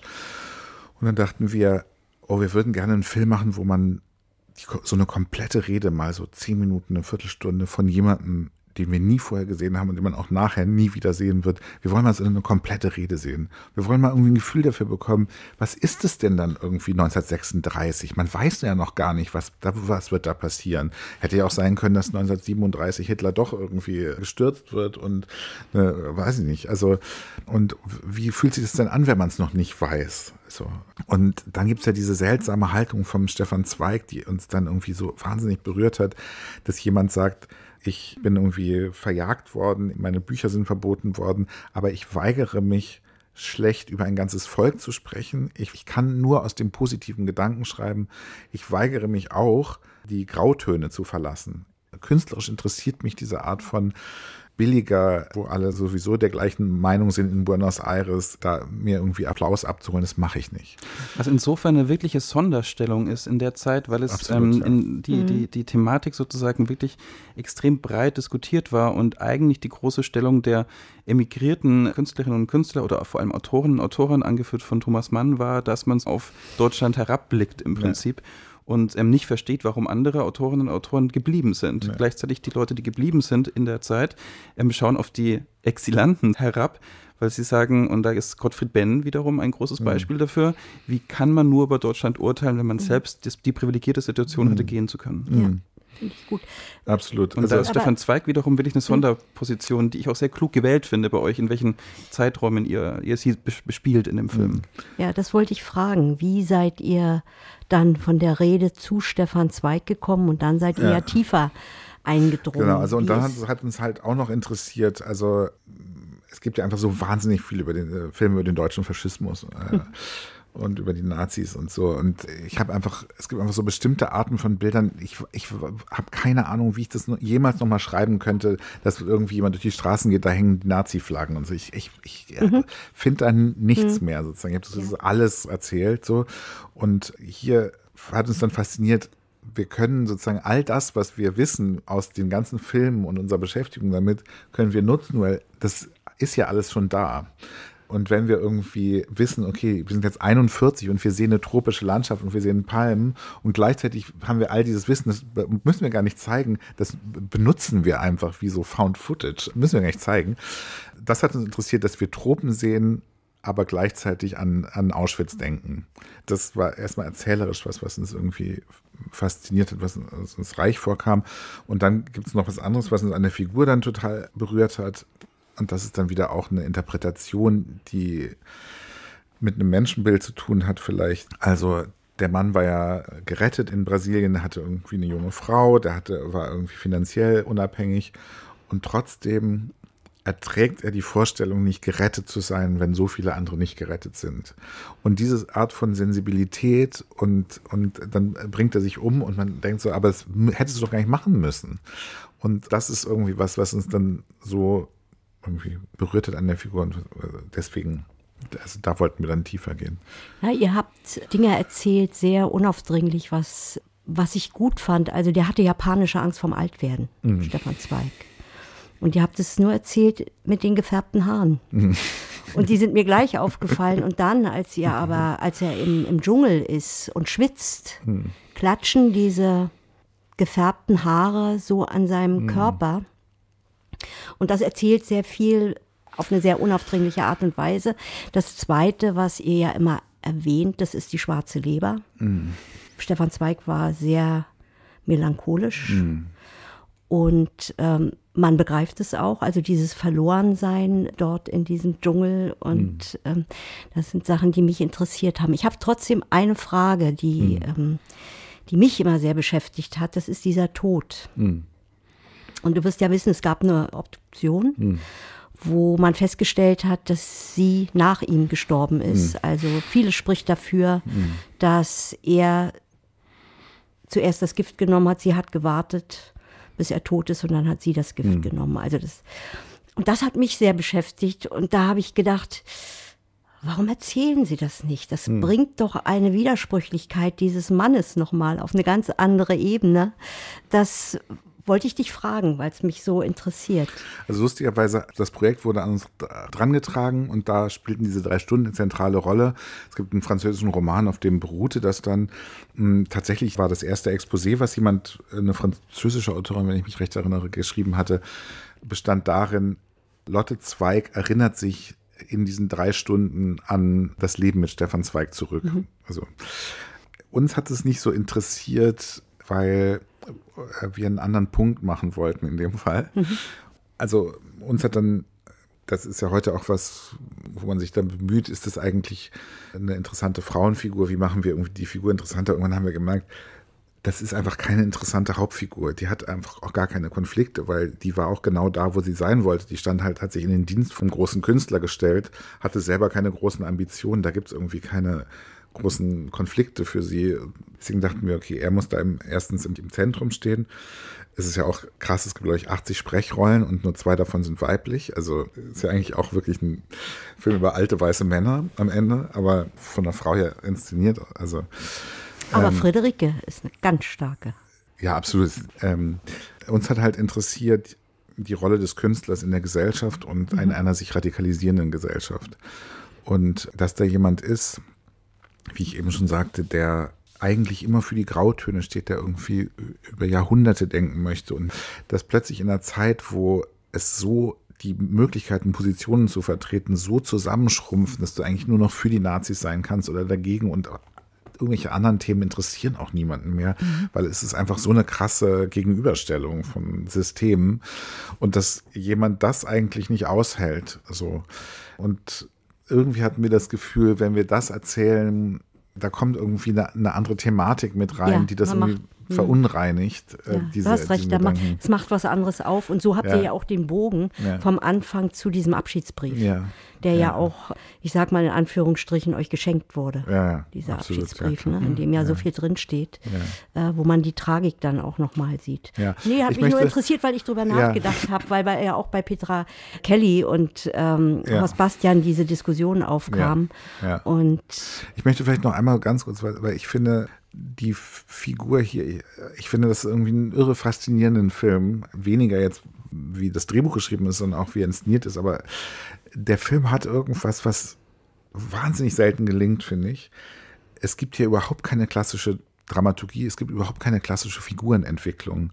Also all das, was, was man normalerweise auch an emotionaler Bindung zu einer Figur hat oder so, also äh, normalerweise sagt man, äh, es entsteht sozusagen Emotionalität darüber, dass jemand ein klares Ziel hat, dann gibt es irgendwie Hindernisse und so und dann denkt man, ach, jetzt hat er es nicht erreicht, Mist oder keine Ahnung. Und hier gibt es, ich bin irre, also als ich den ersten Rohschnitt gesehen habe, habe ich auch mehrmals geweint, weil der mich so berührt hat und ich weiß, dass ganz viele Menschen extrem stark emotional berührt sind von dem Film. Und ich habe aber das Gefühl, die Emotionalität, die da entsteht, ist fast wie so eine buddhistische Art von Traurigkeit über den Menschen oder über die Menschheit oder also über was sehr Abstraktes eigentlich. Und dass das hier, also vor allem auch in der Art, wie Josef Hader das dann spielt, in der Art, wie Maria das inszeniert hat, dass da irgendwas entsteht, wo man merkt, es, es, es, es ist möglich, Filme zu erzählen, Figuren zu erzählen, die einen wahnsinnig stark berühren und die eben ganz anders funktionieren als, als in der klassischen Idee von dem, was eine Figur ist. Ich weiß nicht, ob ich das auch so will. Ich gebe dir absolut ja, recht. Ich auch. Absolut. Also sowohl was du zu der Dramaturgie sagst, die hier nicht einem klassischen Modell führt, als auch was du über die Figurenentwicklung gesagt hast. Ich würde da sogar noch was ergänzen und dann eine These in den Raum stellen, warum das eventuell so ist. Und zwar würde ich ergänzen, dass man, es gibt diesen klaren Leitsatz in der Figurenentwicklung, dass der Protagonist nur so stark ist wie der Antagonist. Mhm. Und je stärker der Antagonist ist, desto stärker ist der Protagonist. Also okay. meine Hauptfigur mhm. ist dann stark, in einem Extrembeispiel ist es sozusagen Spider-Man gegen einen anderen Superhelden oder mhm. ähm, Superman gegen Batman. Also diese, diese klassischen Helden-Identifikationsfiguren mhm. brauchen einen gleichwertigen antagonistischen Partner. So, jetzt haben wir bei Vor der Morgenröte im Prinzip den Fall, dass der in einer Fläche da ist, im Nationalsozialismus, in einem Regime, das aber nicht zu sehen ist, sondern was im Off und in der Vergangenheit sozusagen und in unserem Wissen als Zuschauer präsent ist. Also wir haben den größtmöglichen Gegner, der aber nicht personifiziert ist und auch nicht im Film eigentlich im On auftaucht. Also Interessant. So. Mhm. Aber in den Köpfen der Zuschauer ist es das größte mögliche Böse, was wir in unserer Vergangenheit und was wir noch immer im Prinzip aufrechterhalten. Und das wird ein inneres Dilemma der Hauptfigur gelegt. Und dieses moralische Dilemma ist wiederum auch etwas, womit wir uns als Deutsche so stark identifizieren können wie mit nichts anderem, weil wir uns die Frage stellen, wenn wir in dieser Zeit gelebt hätten, oder wir wissen, unsere Großeltern und unsere Eltern haben in der Zeit gelebt, wie hätten wir reagiert? Wie hätten wir uns gefühlt, wenn wir im Exil wären? Oder wie hätten wir uns gefühlt, wenn wir im Exil wären und die Chance hätten, anderen zu helfen oder nicht? Mhm. Diese Fragen, die uns wirklich ein Leben ja. lang begleiten, werden hier in dem Film im Subtext immer mit erzählt. Ja. Und ich glaube, dass das einen Grund daran hat, warum der so irrwitzig berührt, obwohl er all das nicht macht, was erfolgreiche Filme machen, die berühren wollen. Und noch etwas, also was, was permanent eine Rolle spielt in dem Film, ist die ständige Überforderung eines berühmten, eigentlich starken Menschen. Und mhm. äh, Friederike ist keine Antagonistin im klassischen Sinn, aber die setzt ihn so unter Druck. Mhm. Und das, äh, weil ihr erzählt, wie stark diese Frau ist, seine Ex-Frau, die ja eine ganz große Rolle gespielt hat in seinem Leben, mhm. bis zuletzt. Dadurch wird er noch stärker in ein, weil wir haben über Dilemma gesprochen, in ein hm. Dilemma gesetzt, weil sie sagt, du musst den anderen helfen. Mhm. Und das mit eigenen Geschichten füllt, wo man eigentlich sagt, ja, Mhm. Aber man sieht, er ist äh, vielleicht von, von seinen finanziellen Mitteln wäre er dazu fähig, aber psychologisch ist er dazu nicht fähig. Mhm. Und da kommt wieder die schwarze Leber ins Spiel, diese melancholischen Züge, die er hat. Und das habt ihr sehr schön kombiniert. Ich möchte eine Kleinigkeit noch sagen, weil mir das so, so unglaublich gut gefallen hat die, weil du sagst kleine Frauenrollen, ne? Die Tochter, die dann. Ich habe nicht gesagt kleine Frauenrollen, ich habe nee, nur gesagt, es gibt zwei von 80. Entschuldigung, ja. äh, äh, die Tochter, die dann zu Friederike eigentlich fragt, ist Madame auch da oder ist Madame schon da? Mhm. Und in diesem einen Satz wird eigentlich eine Welt eröffnet. Mhm. Weil man weiß, aha, das ist die neue Frau. Mhm. Die wird nicht ernst genommen. Du siehst aber, dass das eine unglaublich zarte, sympathische Frau ist, die man eigentlich ständig streicheln möchte. Aber du mhm. siehst, in welches Dilemma sie kommt. Also mhm. euch ist da unheimlich viel gelungen, was man in einer großen Recherche findet. Mhm. Ähm, habt ihr in euren einzelnen Kapiteln so herauskristallisiert für die Figur, dass ich ihn verstehen kann und dass ich auch wirklich emphatisch sein kann mit, die, mhm. mit dieser Figur auf unterschiedlichen Ebenen. Und das, finde ich groß. Das ist. Ähm, ich habe den Film gesehen, ich habe den zuerst zu Hause gesehen, auf dem kleinen Monitor und dann nochmal im Kino. Mhm. Ich habe jedes Mal etwas Neues entdeckt. Ich sag mal, im Kino habe ich erst die gefärbten Haare entdeckt, wie die äh, geklatscht sind. Das ist auch, also ich finde auch, dass Maria das so äh, fantastisch inszeniert hat. Es ist wirklich so, so außergewöhnlich und so großartig. Ja, finde ich wirklich toll. Ich finde es auch wahnsinnig interessant, was ihr beide dazu sagt. Also es ist, ähm, also es gibt halt dann auch immer so in den Details halt so Dinge, die finde ich auch so berührend sind, auch weil es dann so spezifisch wird, ne? So, dass einem halt klar wird, okay, ja, es gibt da diese Geschichte, da gibt es irgendwie die neue Frau und die alte Ehefrau, die begegnen sich jetzt das erste Mal. Aber fuck, wir sind irgendwie hier irgendwie, wir sind mit was Größerem konfrontiert. Wir können jetzt irgendwie unsere kleingeistigen äh, Ideen von diesen zwei mhm. irgendwie da, aber die müssen wir jetzt auch mal über, über Bord werfen, weil wir müssen uns jetzt gegenseitig helfen. Und da gibt es Wichtigeres als jetzt so unsere kleinen profilneurotischen Ideen von, das ist jetzt die neue Frau und die lehne ich aber ab oder so. Ne? Ja. Das ist irgendwie da, aber gleichzeitig denkt man so, oder auch das, das finde ich auch so, wenn man sich das dann so konkret überlegt, also wie wichtig es für uns alle drei ist, sich Inseln zu schaffen, wo man irgendwie schreiben kann, wo man irgendwie so, das ist eigentlich das Schönste wahrscheinlich für uns alle so. Und dann weißt du, jeder, jede Stunde, die ich jetzt schreibe, kann ich auch jemandem anderen anders nicht helfen. Das bedeutet vielleicht, dass mhm. jemand irgendwie Europa nicht verlassen kann, Deutschland nicht verlassen kann, dass der irgendwie verfolgt und so. Und diese Art von Dilemma mal so zu spüren plötzlich, also, äh, ja, dass man, ja. Und ich glaube, vieles ist auch intuitiv auch beim Schreiben. Total. Also es ist nicht alles nur reflektiert, es ist eine ganze Menge reflektiert, aber manchmal ist es auch wie eine Reise, die äh, wo du irgendwo im Zug sitzt und äh, du bist mit deinen Figuren unterwegs und die fordern dich heraus. Du ärgerst dich über sie, du ärgerst dich über dich selbst, weil du denkst, ah, ich krieg sie nicht, ich krieg sie nicht, ich krieg mhm. sie nicht. Und ich möchte eins noch sagen, weil das auch ganz wichtig ist, so für, für, für alle, die Drehbücher schreiben, Figuren das, was Maria gesagt hat zu dir, mhm. spezielle Momente ja. finden, spezifische, besondere ja. Momente zu finden, wo man sagt, das habe ich vielleicht so noch nie gesehen. Mhm. Und ich glaube, das ist auch ganz wichtig, wenn wir an Nebenfiguren denken. Total. Die ja oft nur Funktionsträger sind, oft sind sie auch nur Platzhalter, aber dass sich ein Moment, dass wir, dass wir schaffen, einen Moment zu schreiben, wo die sich einfach einrasten. Absolut. Mhm. Und das finde ich auch ganz wichtig, was nicht immer gelingt, aber zumindest sich das bewusst zu machen, finde ich wichtig. Absolut. Finde ich sehr, sehr schön, dass du darauf ansprichst, weil das ist in der Konsequenz unserer Gesprächslinie gerade, wäre das jetzt wirklich eine ganz schöne, ganz schöne Erweiterung, weil wir von den Charaktereigenschaften gesprochen haben, von Backstories, von Umfeld, von dem Spezifischen in der Recherche. Also man kommt ja auch erst zu dem Bild der gefärbten Haare, wenn man recherchiert hat und weiß, was in dieser Figur lag. Ja. Und jetzt eine, eine, eine in der Figurenentwicklung da sind, dass wir das spiegeln können. Also eine Figur spiegelt sich über eingesetzte Nebenfiguren oder mhm. Platzhalterfiguren, wie es ab und zu in der Literatur genannt wird. Ähm, glaubst du, dass jede Figur eine Funktion haben muss? Äh, nö. Ich glaube Danke.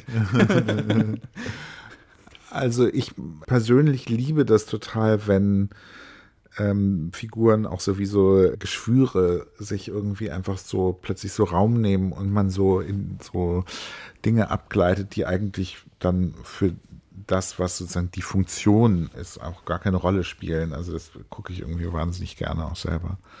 Und trotzdem ist es manchmal gut. Also äh, du schreibst ja äh, oft einfach so Figuren rein, weil jemand eine Fahrkarte kaufen muss. Da ist eben der mhm. am Fahrkartenschalter, da spielt sonst mhm. keine Rolle, sondern ist eigentlich nur, um eine Information mhm. zu liefern. Und das ist immer gar nicht so leicht, auch das zu vermeiden. Mhm.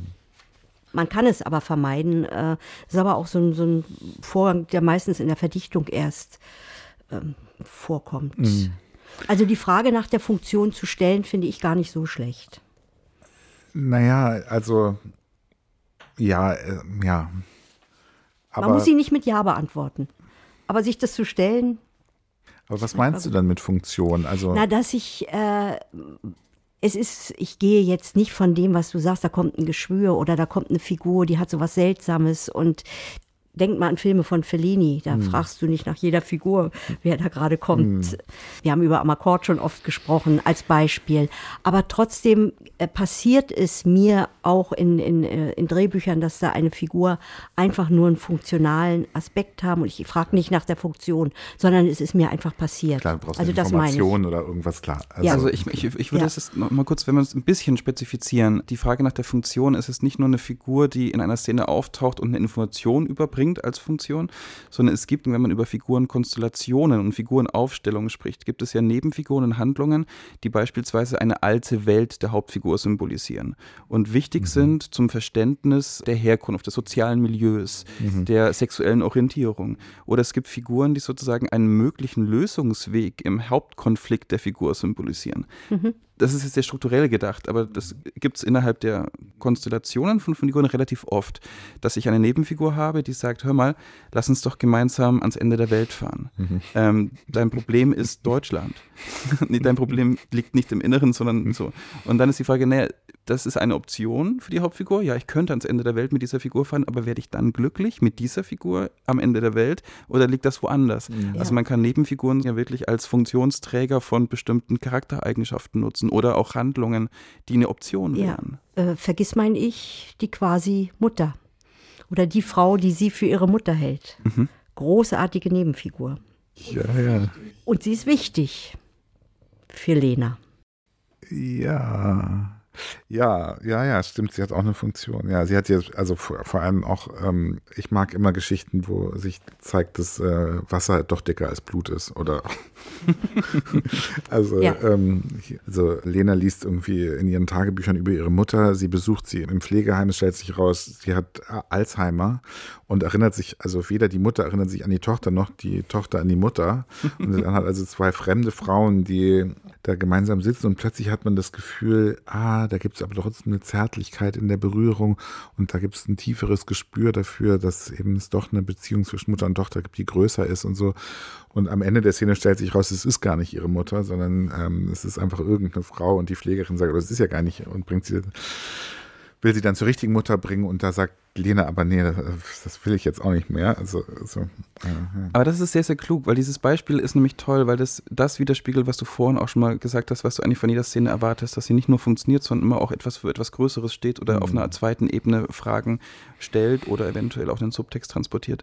Und das ist ja wirklich etwas, was ich glaube, so als These auch sagen würde, das unterscheidet eine gute Nebenfigur oder eine gute Nebenepisode von einer Funktionsträger-Nebenfigur. Mhm. Es gibt sehr, sehr oft in Filmen, oft noch im TV oder bei Serien, aber auch im Kino, Figuren, die ideologisch für etwas stehen, mhm. die buchstäblich der lustige Freund sind. Oder mhm. der ist dann gerne auch mal äh, übergewichtig oder sie ist übergewichtig, das ist dann immer so die, die äh, Comic Relief Figur. Mhm. Oder eine Figur, die aufgrund Grundlage ihrer äh, Art zu sprechen ein Milieu kennzeichnet mhm. oder so.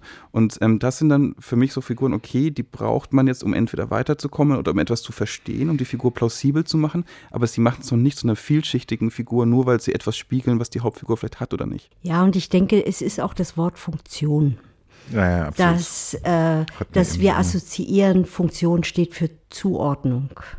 Und das ist ja mitunter auch Schublade. Mhm. So ist das eigentlich nicht gemeint. Ja, ja, ja. Insofern ist das einfach gar nicht so ein schönes Wort, weil das ist so unsinnlich. Mhm. Man kriegt sofort irgendwie so, ein, so, so, so eine Abwehr. eine Bedeutung vielleicht, die irgendwie eine Figur hat oder so, ne? Für, für das Gesamtbild. Also es ist auf jeden Fall interessant, wenn man sich mit diesen Drehbuchliteraturbüchern beschäftigt, dass das ganz, ganz oft kommt. Das ist wirklich wie so eine Art Grundprämisse ist. Ähm, das heißt es bei John Truby, The Anatomy of Story oder eben bei Linda Seger oder auch bei Robert McKee, dass immer zentral eine Figur nur in der Figurenkonstellation zu verstehen ist. Also das Allerwichtigste ist, wenn deine Figur, wie sie sich zu anderen verhält mhm. und in welchem Konstellationsmodus sie sich verhält, also mhm. aufhält, sozusagen. Klar. Das sei also, erwähnt. Ja, ja, es, es ist absolut. Das es gibt eine das geht gar, entschuldige. Nee, bitte. Es geht jetzt gar nicht, glaube ich, um Haupt- und Nebenfiguren, aber ich muss jetzt wirklich auch mein Beispiel bringen, wenn es um Filme über die DDR mhm. geht, wo ich so oft wütend ratlos bin, weil jede Figur eigentlich eine Zuordnung kriegt und ähm, wie oft über den Nationalsozialismus auch entweder Täter oder Opfer sind und letztlich alles dieser Figuren wird in das totalitäre System eingeordnet. Ja, das ja, heißt, ja. alles ist systemimmanent. Und wenn man da genau anguckt, so Elemente, die für Charakter eine Rolle spielen, da gibt es keine Sexualität. Da gibt es in der Regel überhaupt keinen Alltag. Also ich erinnere mich an einen Mehrteiler im deutschen Fernsehen, wo eine Geburtstagsfeier stattfindet bei einer Frau, die Kommunistin ist, und dann stoßen alle auf den Erhalt des Friedens an. So als gäbe es überhaupt nichts, was einen Menschen ausmacht. Ja. Und da werde ich oft so wütend. Absolut. Und das hat man aber immer wieder, das hat sich auch nicht verändert. Also die Mauer ist vor sehr, sehr, sehr vielen Jahren gefallen, aber das wird eigentlich nicht besser. Hm. Und dann gibt es Gegenbeispiele, aber das ist sehr, sehr selten. Und ähm, insofern ist Absolut. Zuordnung, Klischee, Schublade, das ist ja. etwas, wo man sich, glaube ich, wo man sehr an sich arbeiten muss. Ja. Das heißt ja nicht, dass jedem das oder dass mir das immer gelingt, aber hm. die, das Gegenarbeiten ja. ist einfach wichtig. Da. Ich finde auch, also was du beschreibst, das gibt mir auch, also das, das finde ich auch unerträglich, wenn man das Gefühl hat, da gibt es irgendwie sowas Schematisches oder auch das Thema eines Films und alles wird diesem Thema untergeordnet. Es gibt sozusagen nichts mehr, was außerhalb dieses Themas ist. Und ähm, klar, also es gibt irgendwie klare Filmen. Ich muss jetzt gerade noch an eine Nebenfigur denken, die zum Beispiel auch eine klare Funktion hat im, im Stefan Zweig-Film zum Beispiel. Das ist die vorletzte Episode, wo er äh, einem anderen Exilanten begegnet, nämlich Ernst Feder. Mhm. Und Ernst Feder ist so ein auch sehr feinsinniger und gleichzeitig auch pragmatischer Mensch, der halt irgendwie mit seiner Frau auch nach Petropolis, nach Brasilien gekommen ist und das aber erträgt gerettet zu sein und einfach das Beste daraus macht. Und da ist auch gar nichts gegen einzuwenden. Und es ist irgendwie trotzdem total wichtig, diese Figur nochmal zu zeigen, als eine Möglichkeit, wie Stefan Zweig ja auch sein, äh, das hätte jetzt interpretieren mhm. können. Ne? Und deswegen hat er irgendwie auch eine Bedeutung und gleichzeitig haben wir uns dann aber auch bemüht, da zu beschreiben, okay, der trifft ja seine Vermieterin, die irgendwie äh, auch ein bisschen auch so eine Auswanderin aus Karlsruhe ist und irgendwie diesen badischen Dialekt hat und irgendwie vom Kaffeekochen erzählt. Also irgendwie so, dass man auch merkt, ja, fuck, es gibt halt einfach da die ganze Zeit Alltag, du musst dich mit irgendeinem Scheiß beschäftigen und so. Es ist halt nicht nur Faschismus, ja. sondern ja. halt auch irgendwie die Vermieterin, die zu viel redet. Es erinnert mich ehrlich gesagt an eine unserer ersten Episoden heute, äh, wo wir über die Zusammenarbeit von DrehbuchautorInnen und RegisseurInnen gesprochen haben und auf Tonino Guerra kamen. Wenn ich mich jetzt nicht irre. Ähm, ich glaube, es war er, der gesagt hat, er muss immer wissen, wie der Regisseur seine Kaffeetasse hält, um ja. für ihn ein Buch zu schreiben. Ja. Und diese Alltäglichkeit in der Beobachtung ist natürlich für eine Figur und für einen Film extrem wichtig, mhm. egal in welcher Zeit. Mhm. Man sollte zumindest ein Gefühl dafür haben, wie diese Person nicht unbedingt den Kaffee trinkt, aber wie sie mit Gesten und Alltäglichkeiten mm. umgeht. Mm. Das können ganz unterschiedliche spezifische Sachen sein. Mm. Ähm, aber ich glaube, dass gerade über sowas eine Figur wirklich auch Tiefe erhalten kann. Ja. Das ist eben auch, ich habe jetzt auch die ersten Writers Room Erfahrungen gemacht, äh, so und das fand ich zum Beispiel wahnsinnig schwer, diese Art von Überlegungen, die ja dann so entscheidend sein können, in so einen Prozess zu integrieren. Also ich habe das immer wieder versucht und das ist ja auch das wirklich sehr Schwierige, finde ich, am, am Writers Room, dass man das Gefühl hat, es geht, ist eigentlich ein industrieller Prozess und da wird irgendwie das Schreiben so reingesetzt in diesen äh, so, aber eigentlich wünscht man sich, dass man sagt, nee, jetzt müssen wir erst noch ein paar Wochen nachdenken über irgendwas. So, und da, da gibt es aber so. Ähm, und dann Produktionszwänge wolltest Produktionszwänge, du sagen. Produktionszwänge, genau. Mhm. Und ich habe dann zum Beispiel versucht, mit den AutorInnen zu sagen, okay, mh, hm, denken wir mal über Oberflächen nach und über, und, und über Grenzen. So was fallen uns da für Bilder ein. Und das irgendwie kollektiv zu machen, ist irre, ist schwierig. Ja. Vielleicht hatte ich auch nicht direkt. Und es sind dann so ein paar Bilder und plötzlich so, da gibt es zum Beispiel eine Hauptfigur, dann die ist so sehr geerdet. Die, das, der, der macht auch diese ganzen Finanzgeschäfte, hat aber den Eichenwald von seinen Eltern übernommen, so ein Holzgeschäft und so und baut sich da so einen Bunker erstmal drunter und ist irgendwie so, äh, hat so diese ganzen Goldbahnen, die er dann in die Schweiz schafft. Also so sehr irgendwie alles so materiell neben diesem, so, und dann dachten wir, würden gerne was finden, was irgendwie so ein Bild kamen wir darauf, es gibt vielleicht einen Hund und der hat immer die Hundehaare am Anzug. Und der muss immer so eine Fusselrolle mhm. benutzen, um die Hundehaare zu entfernen. Vielleicht irgendwann macht das jemand anders für ihn. Also und plötzlich finde ich, wird durch so ein Detail wird eine Figur so lebendig und fassbar. Mhm. Und das war aber also hat eine unglaubliche Anstrengung gekostet, das in einem kollektiven Prozess zu machen. Also Weil man immer meint, grundsätzlich zu denken. Absolut, genau. Und nicht äh, flirrend, genau, fliegend. Das, wie, äh, das ja. war echt die Hauptaufgabe. Ja. Ich habe das Gefühl, ich bin kläglich daran gescheitert. Man redet dann eben über immer über so, so wie so riesige Betonblöcke, die man irgendwo hinstellt. Okay, das ist jetzt das und das ist das. Und man will aber doch irgendwie über so irgendwas flirren, immer wieder so. Und wie man das in den Prozess integrieren kann, ist mir noch schleierhaft. Mhm. Ja. Wenn du eine gute Lösung hast, bitte erzähl sie allen Autorinnen und Autoren, weil ja. ich glaube, dieses Problem teilen wir wirklich alle Schreibenden. Ja. Diese Lust und Verzweiflung am kollektiven Arbeiten im Writers Room, das ist ja. ganz spannend.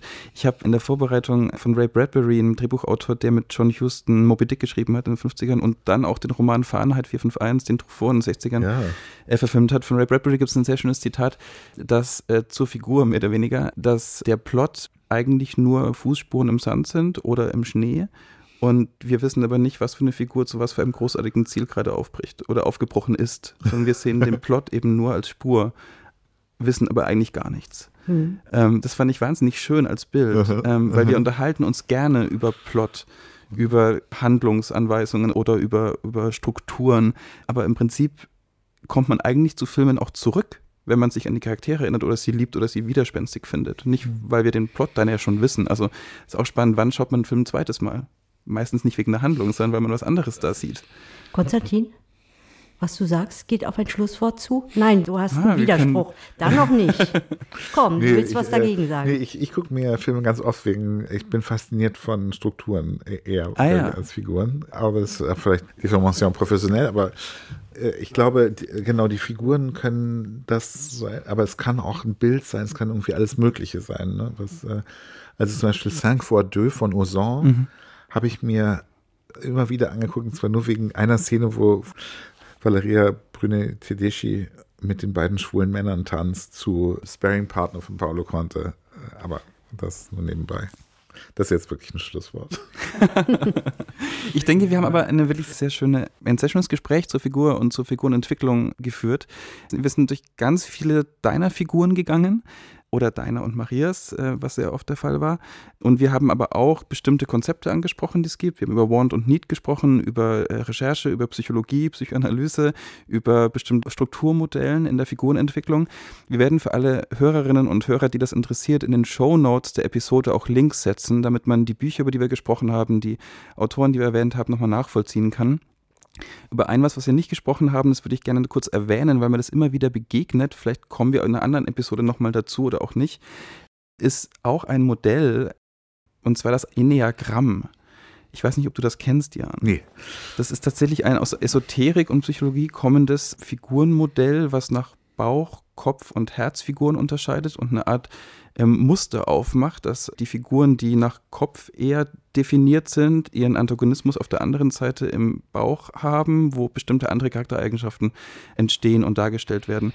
Da gibt es einen deutschen Drehbuchautor, der dieses Modell fürs Drehbuchschreiben übertragen hat, Jens Becker, wenn mhm. ich mich nicht alles täusche. Enneagramm heißt auch das Buch, was er gemacht hat. Wir werden das alles in die Shownotes der Episode reinsetzen, damit man es nachvollziehen kann. Und wo siehst du dich da selber?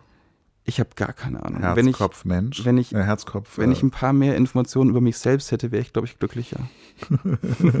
Aber trotzdem eins noch dazu zu sagen, wir würden gern noch einen Podcast machen, wo wir einen Schauspieler oder eine Schauspielerin einladen, um also diese Perspektive hm. auch nochmal darüber zu sprechen. Welche Erwartungen haben sie? Was ist spielbar? Was ist nicht spielbar? Hm. Und äh, das finde ich ganz wichtig. Genau, wir werden uns also mit dem Thema der Figur noch öfter oder mehrfach beschäftigen. Zu guter Letzt wollen wir wie immer noch auf andere Podcasts hinweisen, die sich mit dem Filmemachen und dem Drehbuchschreiben auseinandersetzen. Und heute würden wir gerne die Kollegen vom Verband Deutscher Drehbuchautoren empfehlen, die einen großartigen Podcast haben. Stichwort Drehbuch. Das macht der Frank Zeller und der Oliver Schütte, soweit ich mich erinnere, schon seit 2008 beeindruckend lang, immer wieder über das Drehbuchschreiben, verschiedene Themen. Sie haben auch Gäste. Eine Empfehlung also an alle Hörerinnen und Hörer, die sich weiter mit Drehbuch beschäftigen wollen. Stichwort Drehbuch vom Verband Deutscher Drehbuchautoren. Und zu guter Letzt, danke Jan. Danke Jan. Wir haben uns, glaube ich, sehr, sehr gefreut oder freuen uns sehr, dass du da warst. Das war ein tolles Gespräch. Und wir hoffen, dass alle Hörerinnen und Hörer auch das nächste Mal wieder einschalten, wenn Heide Schwoche und ich uns über das Drehbuchschreiben unterhalten.